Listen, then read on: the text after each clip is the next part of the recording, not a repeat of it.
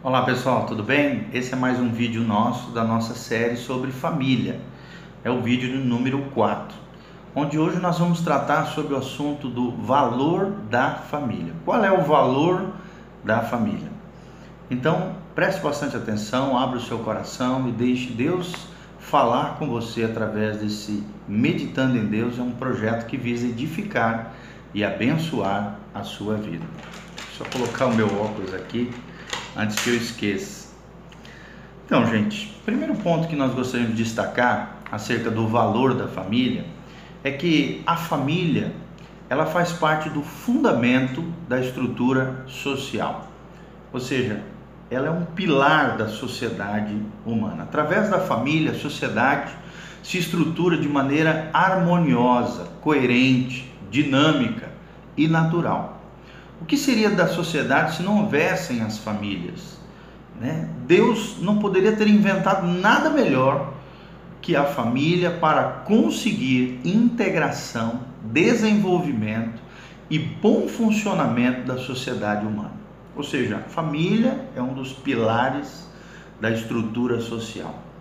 E por isso nós estamos vendo né, a nossa sociedade pós-moderna, a sociedade atual, desmoronando porque a família, infelizmente, nos dias de hoje tem sido atacada, esfacelada, dilacerada através de princípios errados, equivocados, valores totalmente invertidos e situações que realmente têm envenenado e intoxicado as famílias da nossa sociedade. Segundo destaque que nós gostaríamos de dar é que a família ela gera no ser humano identidade, alicerce, proteção e cobertura. Vou repetir: a família gera no ser humano identidade, alicerce, proteção e cobertura. Estas são necessidades extremamente importantes na vida de todas as pessoas. Por exemplo, Salmo 68, de 5 a 6, a Bíblia diz que Deus é pai dos órfãos e juiz das viúvas, e é Deus em sua santa morada. Deus faz com que o solitário more em família, tira os cativos para a prosperidade. Só os rebeldes habitam em terra estéril. Então aqui nós vemos um Deus que se preocupa com a solidão, com a pessoa se sentir sozinha. Né? E ele se coloca como pai dos órfãos e juiz das viúvas, como uma santa morada, né? como alguém que é capaz de transformar o solitário, alguém que mora só, né, aquele que é solitário, aquele que se sente sozinho, que ele acabe morando em família.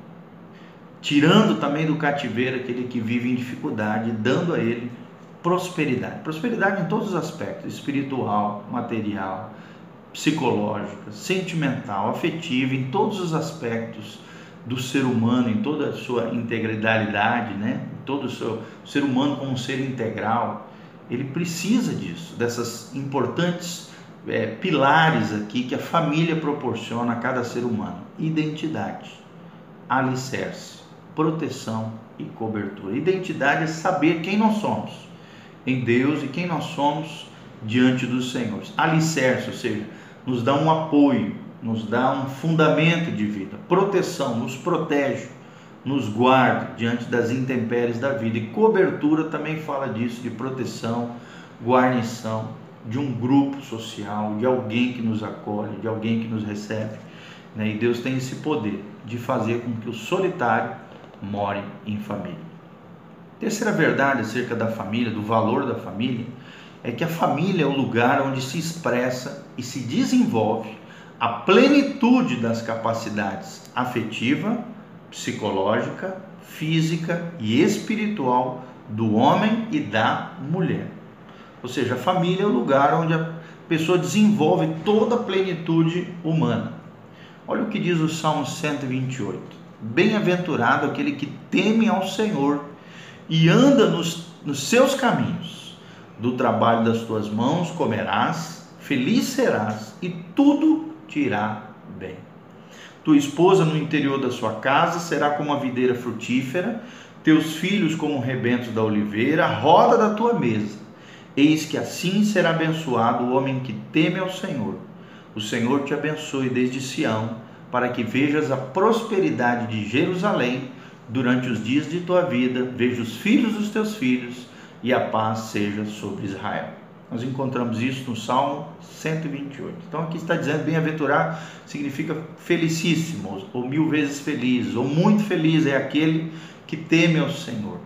Teme não no sentido de medo apavorante, paralisante, mas de um temor reverente, aquele que honra o Senhor com a sua vida, vivendo os princípios do reino de Deus, que anda nos caminhos do Senhor. Esse será feliz, é a promessa da palavra de Deus. Feliz serás e tudo te irá bem. Aqui fala de prosperidade, ele vai prosperar, ele vai desenvolver, ele vai se expressar e desenvolver toda a plenitude, todo o seu potencial em Deus. Porque a sua esposa será abençoada, seus filhos serão abençoados. Como será feliz, alegre, temente aquele que teme ao Senhor, aquele que vive e caminha nos caminhos do Senhor.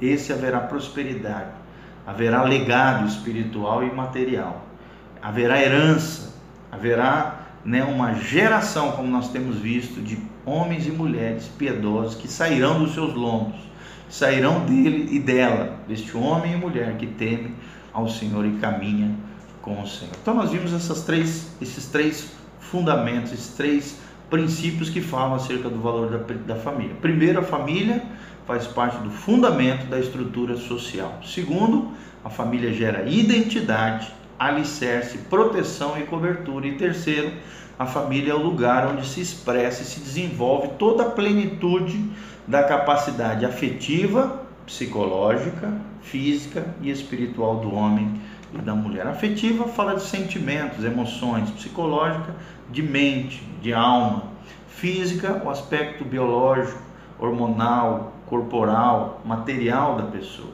né? nesse sentido de corpo, soma e espiritual, a vida espiritual que é desenvolvida através de uma vida com Deus, de uma vida com Jesus. Então, como é que nós podemos concluir tudo isso? Como família cristã, a compreensão dessas verdades que nós falamos deve nos fazer refletir sobre os nossos objetivos, as nossas atividades em relação à vida e nos leva também a fazermos correções necessárias e a consagrar-nos dentro do propósito eterno de Deus. Lembrando que a família serve para cooperar com esse propósito maior, que é o propósito eterno de Deus, o EPD, Eterno Propósito de Deus. eterno Propósito de Deus, nós vimos, está lá em Romanos, Romanos, né? Deixa eu ver aqui direitinho, Romanos, capítulo. É, Romanos 8, 29 né, que é o texto sagrado, que diz que o, o eterno propósito de Deus é ter uma grande família de muitos filhos semelhantes a Jesus. Então eu gostaria de te chamar a fazer uma oração comigo. Feche os seus olhinhos, coloque a mão no seu coração e ore assim comigo, repetindo logo após a, aquilo que eu falar, tá bom? Fala assim: Obrigado, Senhor, por entender melhor a tua vontade agora. O nosso casamento é teu, a nossa família existe para ti. Talvez quando casamos pensar, pensássemos só em nós mesmos, mas hoje, ao compreender o teu propósito, pedimos perdão e corrigimos o nosso rumo diante do Senhor. Proclamamos que existimos como família para cooperar com o teu propósito eterno. Como família, nos consagramos à tua vontade, para a glória de Deus, o nosso Senhor e o nosso Salvador. Amém? Em nome de Jesus. Amém. Então, para você pensar também, conversar um pouco com a sua família, com aqueles que são importantes para o teu coração.